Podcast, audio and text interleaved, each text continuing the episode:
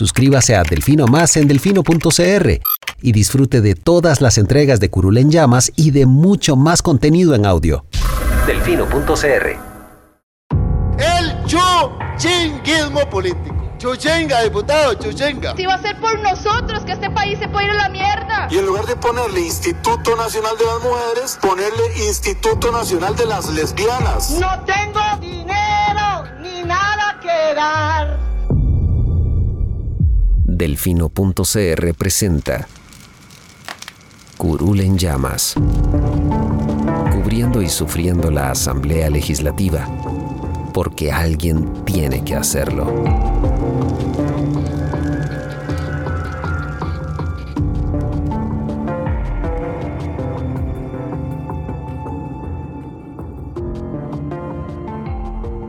Hola queridos suscriptores de Delfino.cr, bienvenidos a un nuevo programa de Curul en Llamas, el podcast semanal donde les comentamos los temas más relevantes e irrelevantes de la Asamblea Legislativa. Les saluda Luis Madrigal desde el 21 de mayo del 2021, como siempre en compañía de... May, espero que todas y todos estén bien. Eh, los temas para esta semana son, bueno, la polémica que se armó en torno al aumento salarial que se venía para los y las diputados y diputadas eh, y el proyecto que consensuaron para evitar que esto sea así. Eh, una moción que busca establecer un día, el 30 de, 30 de mayo, eh, si no me equivoco, como el día de, día de la oración para que todos nos unamos a orar porque la crisis del COVID deje en paz a Costa Rica. Eh, y bueno, los proyectos aprobados esta semana que incluyen, por supuesto, la incorporación a la OCDE, que ya hoy fue firmada como ley, eh, el, varios proyectos que estaban atrasados en la discusión de empleo público, incluyendo la, la posibilidad de reducción de jornadas en el sector turístico, si no me equivoco, y el proyecto de reforma a la ley de contratación pública. Pero bueno, empecemos por el principio, el salario de las y los diputados. La primera pregunta, Lucho, ¿tienen o no tienen salario los diputados?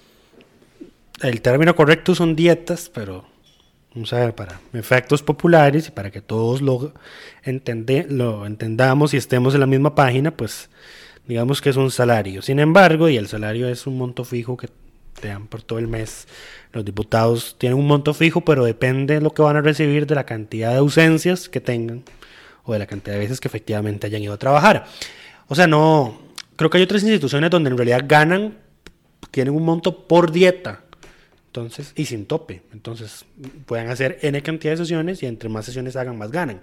Los diputados no, digamos que los diputados tienen, un, tope de dietas. Tienen un tope y de dietas. Si se ausentan, empiezan a perder en base a ese tope. O sea, entre más sesiones hagan, entonces el valor de una dieta al día vale menos. Es menor. Pierden menos. Entonces, si, si, hay, si hay muchísimas sesiones, pues entonces se pueden dar el lujito de faltar un día. No van a perder mucho. Pero si hay pocas sesiones, entonces sí se les hace una rebaja significativa. Pero bueno, ellos pueden justificarse sus propias ausencias. Entonces no es como que no puedan... Eso es lo peor de todo, digamos. Que, o sea, porque para, para faltar y que igual le paguen la dieta, lo único que tienen que hacer es firmarse ellos mismos su, su, su ausencia. Sí, falté porque me dio la gana. Falté porque estaba con labores propias, eh, ¿cómo se tienen? Tienen una Propias de mi cargo, sí. Exacto, estaba en funciones propias de mi cargo y ya con eso todo visto, visto bueno, dale. Sí, terrible. Eh, pero bueno, entonces, eh, estas dietas y gastos de representación, que en total son alrededor de 4 millones bruto, lo que reciben las y los eh, diputados y diputadas. Se les descuenta renta. Termina siendo entre renta cargas y, sociales. cargas sociales, lo que reciben son como 3 millones aproximadamente. Eh, tenían desde la aprobación de la ley de fortalecimiento de las finanzas públicas. el, tope ahorita son 4 millones 714 mil con todo. los gastos de representación y dietas. Lo más que puede ganar un diputado al mes en este momento son 4 millones 714 mil colones al mes. ¿Estás seguro? Sí, señor. ¿A dónde lo está viendo? En los históricos de nuestros salarios en delfino.cr barra inclinada asamblea. Ok. Porque yo creo que eran cuatro. Está más cercano al 4 millones cerrado. Sí. Son 4 millones 700... 4 millones 700, 75, no 700. 714 colones con 75 Ya, céntimos. ya, ya, ya. Dije 714 mil. Ajá, exacto. Perdón. Y yo le estás metiendo 700 mil colones de la nada. Perdón. 4 millones 714 colones con 75 céntimos. Es, eso sí se escucha más razonable. Ese Sí, es el top. De, de eso lo que reciben son 3 millones neto, más o menos, aproximadamente. Sí. Eh, pero bueno, cuando se aprobó la ley de fortalecimiento de las finanzas públicas, tenía un transitorio por dos años, me parece que congelaba cualquier aumento en sus dietas y remuneraciones. De nuevo, la ley... Y En en las el- del presidente, los vicepresidentes, los ministros, los viceministros, presidentes ejecutivos. Correcto. A ver, la ley, la ley de fortalecimiento tiene dos, toca esto en dos partes. La primera es en la regla fiscal, que dice que cuan- cuando la relación deuda-PIB esté por encima del 60%, Ese es el escenario crítico. es el escenario crítico donde se activan las restricciones más fuertes al gasto público, incluyendo que no hay ajustes salariales eh, Por costo de la vida. por costo de vida a ningún, a ningún empleado público. Correcto. En ningún nivel. Ahora, de nuevo, ¿por qué están por fuera los diputados? Justamente porque no son salarios propiamente Ellos- lo y que además- ellos reciben. Y además tienen una ley diferenciada, la ley de remuneración de los diputados. Ellos tienen una ley específica que ellos mismos se aprueban eh, para definir su salario. Pero bueno, entonces el punto es que había un vacío ahí, porque ahorita en este momento ningún empleado público está recibiendo ningún tipo de eh, aumento por, por costo de vida. De hecho, hay sindicatos que están anunciando acciones legales porque afirman que el gobierno no pagó el aumento por costo de la vida del año pasado, que debió haberlo pagado porque en ese momento supuestamente no se había activado la última cláusula, el, el último escenario grave de la regla fiscal, entonces ahí andan dando esa pelea. Pero sí, eh, se venció el periodo de dos años en diciembre del año pasado, eh, porque recordemos que la ley de fortalecimiento se aprobó en diciembre del 2018. El Departamento de Legal inmediatamente mandó un oficio a la Administración del Congreso advirtiendo que los diputados iban a tener que recibir aumento salarial en el mes de mayo del 2021. El presidente legislativo Eduardo Cruikshank lo volvió a advertir en abril, antes de terminar su presidencia, y eh, nadie hizo nada hasta que Diario Extra sacó el tema en primera plana en su edición de antier o ayer, eh, anunciando que en media crisis los diputados iban a, iban a recibir un aumento salarial. Creo que habían dicho que eran como 40 mil colones, pero luego la administración dijo que no, porque, eh, vamos a ver, para efectos de la Asamblea, los diputados reciben un aumento salarial equivalente a la inflación del último año, pero el año legislativo va de abril De mayo a mayo. De, sí, De abril a mayo. De abril a mayo del año siguiente. Entonces, es, es la inflación interanual de en ese periodo, no es la inflación de enero a diciembre del año pasado. Eh, faltaba todavía entonces el dato de cuánto había sido la inflación del mes anterior, que creo que todavía no se ha publicado, para que ya se pudiera definir cuánto iban a recibir. Y en todo caso, solo habrían podido tomar en cuenta el periodo de enero a abril de este año, porque los otros meses no podían tomarlos en cuenta porque aún estaba vigente la restricción de la ley de fortalecimiento. Entonces la administración del Congreso dice que iban a recibir como 4 mil colones, que no era la gran cosa. Sin embargo, todo, todo suma, ¿verdad? Cuando son 4 millones al mes a 57, A mí, a mí saca eso por mes, saca eso por año y saca eso por 4 años de cuánto nos cuesta. sal- salieron corriendo todos a firmar el proyecto, que la firma principal es, la firma primera es la de Villalta. Es muy, gra- es muy gracioso porque ahora todos estaban, todos sabían y todos estaban trabajando un proyecto de ley para evitarlo. Todo el mundo estaba queriendo que, que esto no pasara. Ajá, pero bueno. Pero hasta que salió con, hasta lo que, que- salió de extra lo, lo hicieron. Por supuesto, hasta que no se hace público, eh, no hacen nada. Y por supuesto, jamás, nunca en la vida aprovechar y pasarse una ley que se reduzca el salario y sus beneficios y aporten a, la a- la crisis. eh, que aporten a cualquier cosa, ¿Cómo digamos. se te ocurre? No es que no les alcanza, qué barbaridad, mae. No es que no les alcanza. desconsiderado que Por sos. supuesto. ¿Cómo, cómo es- sarcasmo, por si acaso, ¿verdad? No, pero ni tan sarcasmo porque hay, hay diputados que de verdad opinan eso. Hay diputados que no les alcanza, no lo dudo. Eh, pero bueno, eh, Qué había... terrible. Hay de todo en esta vida. Eh, pero bueno, esa fue la discusión por el tema del salario. En Se acordó en- reunión de jefes de fracción acordaron que esto se va a votar El lunes ya se le aplicó una dispensa de trámite. Eh, y lo que hace el proyecto específicamente es eh, meter la remuneración de los diputados, sus dietas y gastos de representación dentro de ese límite eh, de regla fiscal que dice que si la relación deuda-PIB es mayor al 60%, no pueden haber ajustes por, por costo de vida. O sea, básicamente se ponen al nivel de todos. Al nivel del resto de funcionarios, como deberían estar siempre, pero bueno, los diputados a veces se creen dioses en el Olimpo. Correcto, y por, por esta... Por ser el que logró presentar el proyecto de ley primero, aunque él también reconoció que ya sabía de que se venía el aumento, pero de ahí que dárselo a alguien. El diputado de esta semana es don José María Villalta Flores Estrada.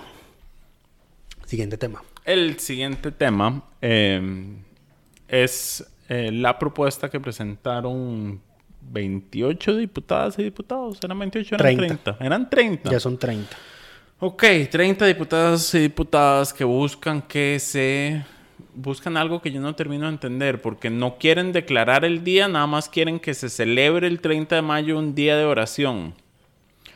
Eh, lo cual por su- también fue señalado por José María Villalta, que dijo esto, no se, o sea, se puede celebrar si ya existe el día, pero esto en realidad es una proposición y no es una moción. A ver, no existe como tal El día. el día de la oración aquí.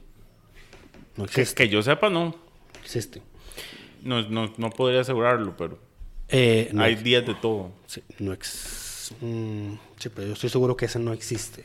Porque en todo caso la moción lo que dice es que se declara el 30 de mayo como Día Nacional de la Oración y la Unión, bla, bla, bla, bla, bla, bla. Eh, en honor a las víctimas del coronavirus, las familias que han perdido a alguna persona y para que la pandemia se vaya del país. Estoy intentando no hacer juicios de valor. Estoy intentando bastante fuerte. Eh, lo que dice José María es que no es porque José, porque él presenta el reclamo, presenta la duda, y entonces Jonathan Prendas a la reunión de jefaturas de fracción dice, pero es que ya hemos aprobado otras mociones para que se hagan celebraciones de otros días. Y entonces Villalta le dice, sí, pero es que esos son días que ya están creados, o por decreto o por ley. Lo que hace es que la asamblea pues se une a esa celebración.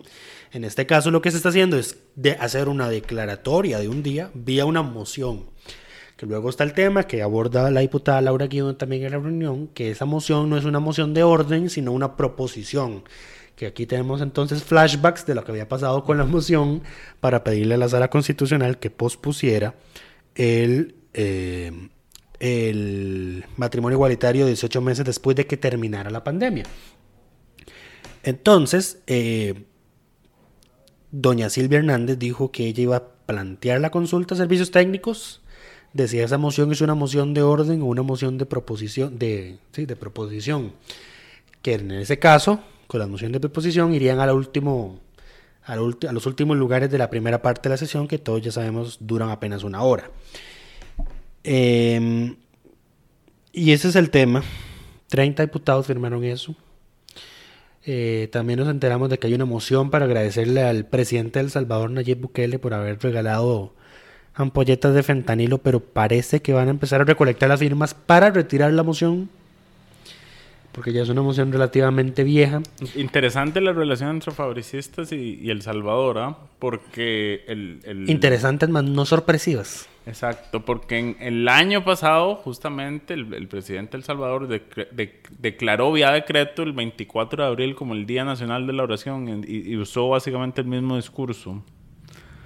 Eh, esto es una, una repetición de lo, de lo que se vio, solo que en este caso los diputados fabricistas, por dicha, no están en gobierno y no tienen la posibilidad de hacer estas declaraciones por la libre y, y a como se les antoje. Yo creo que hay muchos en la asamblea Es que todo lo el quieren juego. copiar. Todo lo quieren copiar. Hay muchos en la asamblea jugándoles el juego y no se dan cuenta eh, de a qué están jugando. Pero bueno, eh, habrá que ver. Habrá que ver qué pasa con, con- con esta moción. Eh, la presidenta del Congreso dijo que le iba a pedir criterios servicios técnicos para ver si es proposición o no. Esta fue la misma salida que aplicó Eduardo Cruxen. Eduardo Cruxen. Eh, servicios técnicos probablemente mande esto al último lugar de la agenda legislativa. Continuamos con otros temas. Eh, los proyectos aprobados. Eh, Se aprobó en segundo Después debate. de un año, ¿cuándo fue? ¿Cuándo fue que nos recibimos la notificación de que Costa Rica podía entrar a la OCDE? Fue hace un año, ¿no? Es probable. Eh, un año después de, de haber sido notificados eh, de Sí, la o- aceptación. O, sea, un año y en, en ese, en ese año no tenía sentido pagar la membresía porque solíamos estar como dos meses. No, ahora sí, un tiempo muy corto. No, Para el, para el precio de la membresía que es estar en la OCDE. Y ahora ya estamos casi a mitad del año y estamos en las mismas. En fin, así, es- como ha, ha operado la Asamblea Legislativa en este año de pandemia. Eh, hoy, bueno, se aprobó ya en segundo debate. Eh, de hecho, fue la primera ley, primer decreto legislativo que tiene la firma de doña Silvia Hernández como presidenta de la Asamblea. El 15 de mayo del 2020, Qué espanto, fue eh, mucho la más. OCDE nos, dijo que oficialmente estábamos invitados y se inició el proceso de trámite eh, que lo que requería era la aprobación de este proyecto Creo que de se tardó más aprobando el convenio para entrar que las leyes que se necesitaban para entrar y recibir la invitación. Eh, la mayor, bueno, esto es un proceso de ocho años, digamos. Eh, Sí, pero buena parte de la legislación se aprobó en esta, en esta asamblea con la comisión especial que se creó. la Comisión Especial OCDE sacó todo lo que había- hacía falta en menos de un año, eso es cierto. Eh, pero bueno, Se aprobó en segundo debate.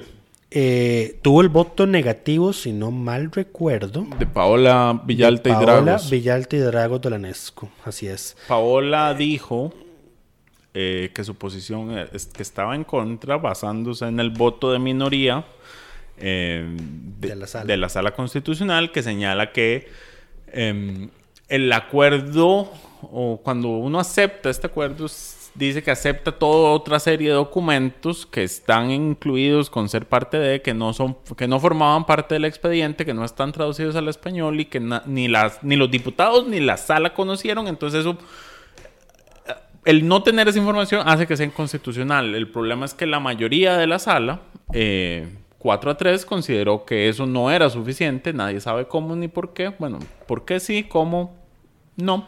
Eh, Eh, que no de era suficiente de- para ser de inconstitucional. ¿Cómo es? ¿Buscas alguna interpretación que te coincida ahí con eso? O sea, saben, eh, es un secreto que la sala constitucional tiene su fuerte componente político en los últimos años. Eh, pero bueno, se dijo que no era inconstitucional por esa mayoría. Eh, se aprobó en segundo debate, doña Silvia lo firmó y hoy ya se firmó como ley de la República por parte del presidente Carlos Alvarado. Fue muy gracioso porque ahí estaba firma- en la firma el presidente de la Corte, don Fernando Cruz, Fernando Cruz Castro. Eh, y él fue uno de los tres que salvó el voto y dijo que el proyecto era, era inconstitucional. Eh, pero bueno, ahora nada más falta depositar el instrumento en París. La embajada. No hay que ir hasta París. Se- se Ya no hay que ir hasta París. Se puede Ah. poner en la embajada. Ah, no, pero conociéndonos como somos, van a mandar a alguien a París. Ay, es que- es ir a entregarlo ahí a los dioses. Van a mandar a alguien a París. Estoy seguro de eso. Eh, ya solo falta depositar el instrumento y Costa Rica va a ser el país número 38. Mm, Creo que Colombia, Colombia sí entró antes que nosotros, sí logró entrar. y con este año que duramos, solo aprobando esto fijo. Sí. Pero bueno, ahí vamos a estar ya en el club de las buenas prácticas. Eh, mi bola de cristal dice El que... club de los países ricos. Sí, creo que eso es un término que no nos aplica a nosotros. Eh, mi bola de cristal dice que la OCDE se va a convertir para nosotros en un organismo que nos va a salir bastante carito al año y al que no le vamos a hacer caso con las recomendaciones que hace. Es, es que no le quieren hacer caso a las recomendaciones que hace, porque la OCDE recomendó la aprobación del acuerdo de Escazú y ahí están Por eh, no pues- haciendo caso. Re- re- recomendó una serie de cambios y reformas fiscales que en la Asamblea ni se discuten. Eh, ha dado un montón de recomendaciones que en la Asamblea es como oídos sordos. Entonces no sé para qué se emocionan ni siquiera aprobando esto. Eh, nada más una medallita.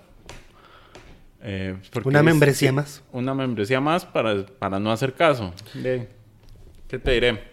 En fin, siguiente tema.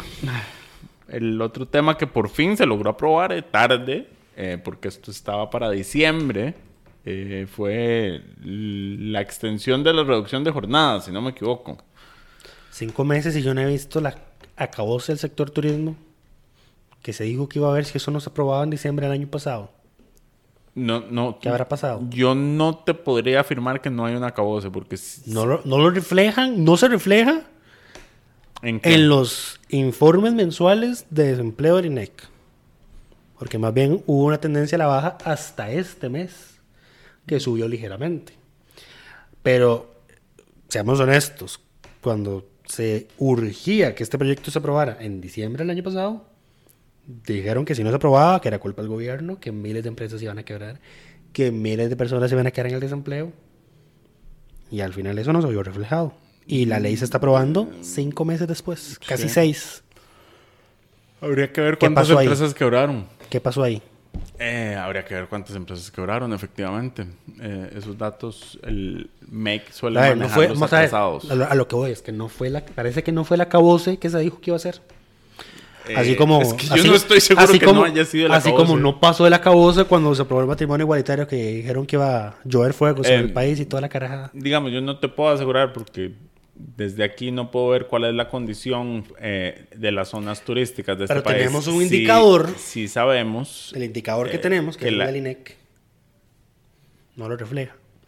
Pero es que eso... Y, el- eso- lo- y los informes del de, el- el- Banco Central. A, ver, el INEC, pues, a ver, la encuesta, la, la encuesta de desempleo puede estar claramente eh, invisibilizando eso porque si hay sector turismo que está quedándose sin trabajo, pero hay otros que están aumentando porque por- las zonas francas han estado en amplia contratación y expansión durante todo este año.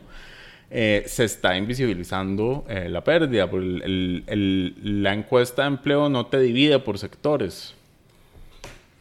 Y el turismo sigue siendo de los sectores económicos en caída. Eh, según los de informes hecho. del Banco Central. según los informes del Banco Central, ellos esperaban una recuperación, pero, o sea, hubo una recuperación comparado con eh, lo que fue el cierre total, pero no lo que se esperaba, y ya pasó la temporada alta de, de turismo. Eh, entonces, yo no me atrevería a afirmar de que no hubo un acabose en el sector turismo. Eh, es- eso es algo para lo cual no tengo suficientes datos para poder asegurarlo de esa forma. Lo que sí te puedo asegurar es que esto llega cuando, tarde y no cuando se quería que llegara. Pero bueno, Que era la, bueno, no, y, y no llegó en la época alta. no llegó en la temporada. alta. Vamos a ver, la temporada alta de turismo es lo que nos tiene con la situación epidemiológica que tenemos ahorita. Así que es probablemente que les haya ido bastante bien. No les fue nada bien, Lucho. No, vamos a ver, con turismo interno. O sea, Ah. dentro de lo que era posible. Turismo interno. Dentro de lo que era posible. Porque ahí Mm. ya sabemos que las entradas, aunque no le pedimos prueba PCR a los extranjeros, eso no ha sido un incentivo para que vengan en masa a Costa Rica como los teníamos antes. Correcto. Pero bueno, eh, sí, el INEC lo que hace es una distribución por ramas de actividad, transporte y almacenamiento, construcción y otros, hoteles y restaurantes, comercio y reparación e industria manufac- manufacturera. Eh, dice, según el informe de marzo, mentira, el último informe del mes pasado, que la población con incidencia laboral en el sector hoteles y restaurantes era del 24.7 y sin incidencia laboral era de 75.3. Es uno de los eh, tres más bajos. Eh, está por debajo de comercio y reparación industria manufacturera. No, pero esto es de incidencia laboral por la pandemia. O sea, sí, aquí, aquí está, mira, te lo estoy diciendo.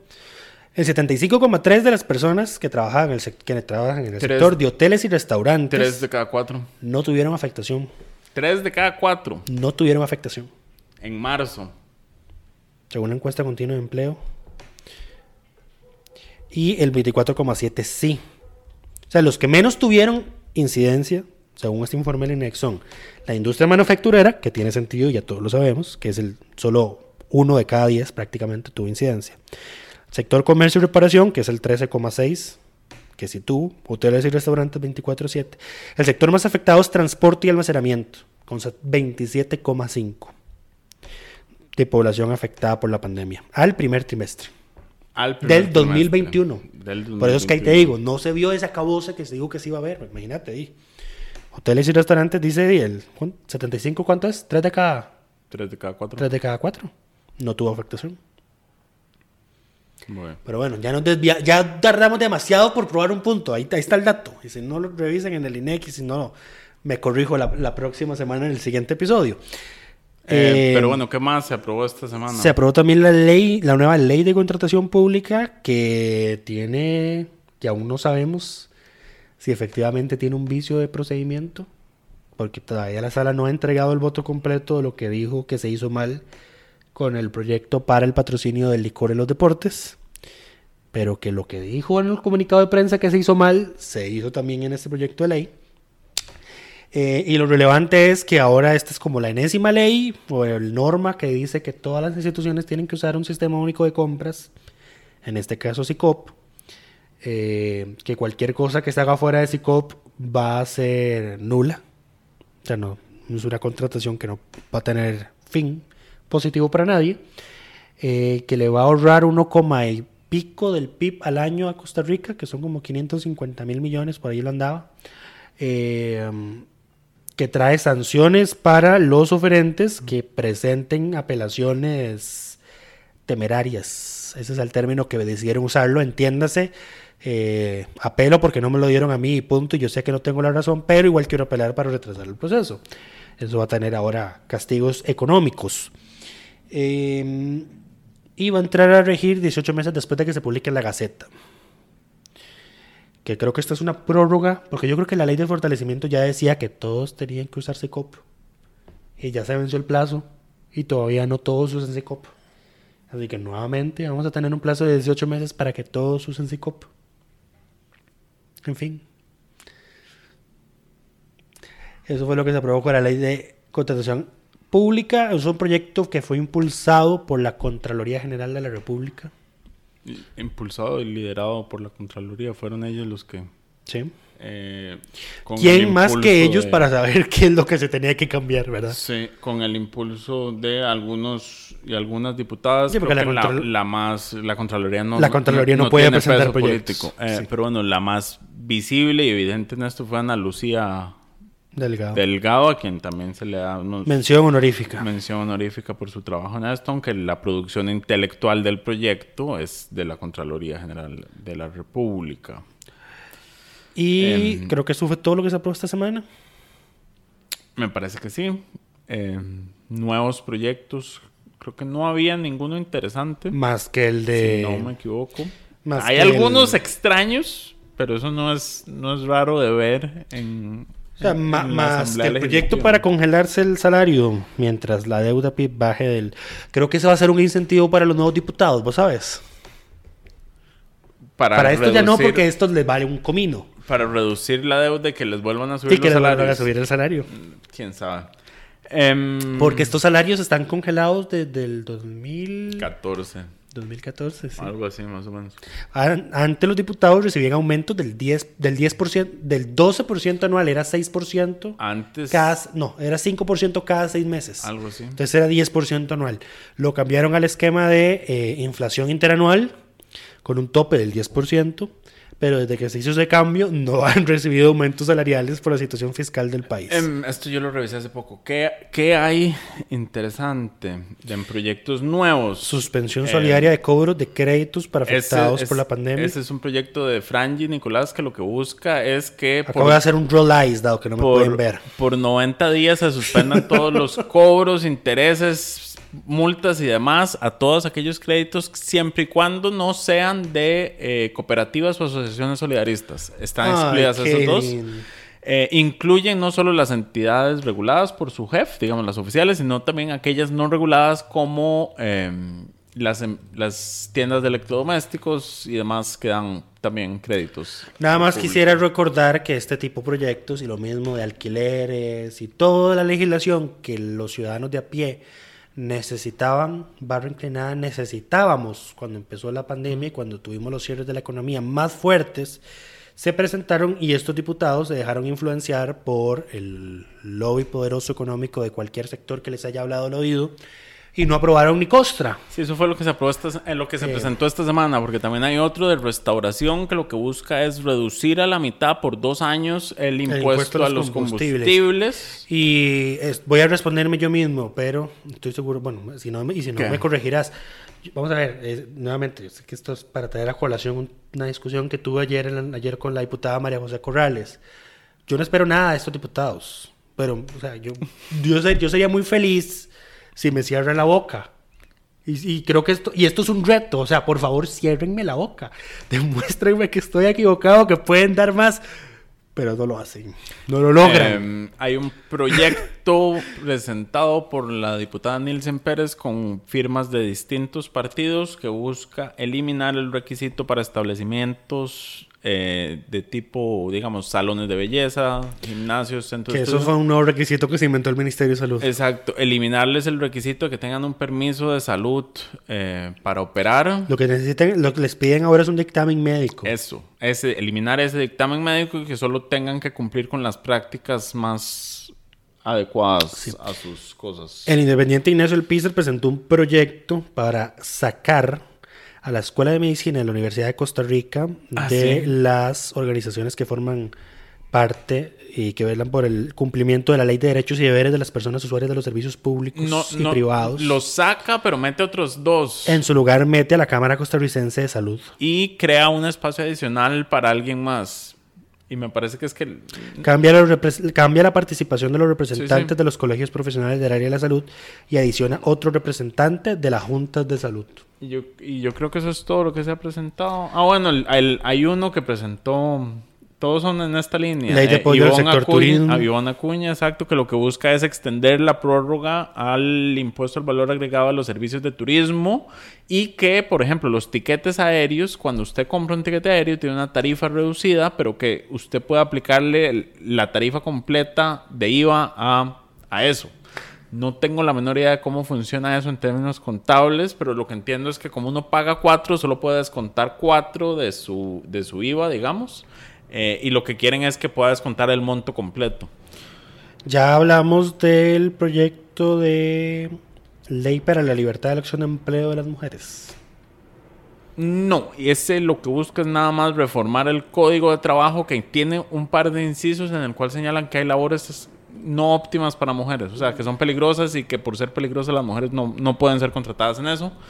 Eh, busca eliminar esas anacrónicas con, eh, Tengo que hacerte shade sobre la entrada que hiciste a este proyecto, pero te lo voy a hacer en privado. Por una vez lo aviso. tenía un error, Tiene un error. corregirlo.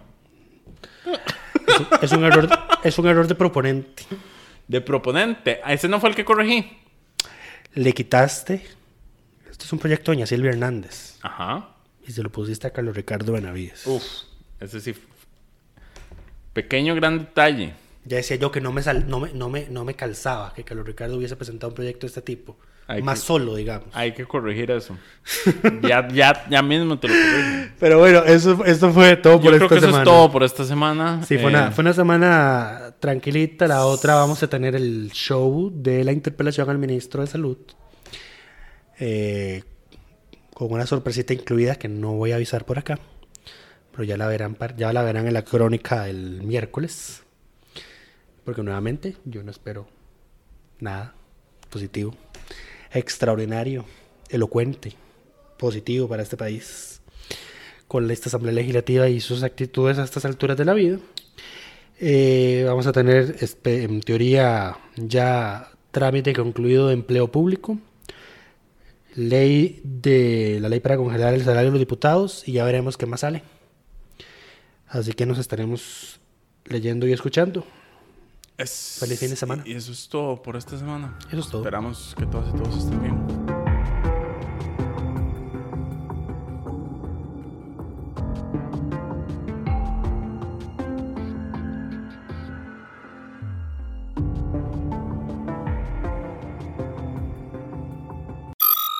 Suscríbase a Delfino Más en delfino.cr y disfrute de todas las entregas de Curul en Llamas y de mucho más contenido en audio. Delfino.cr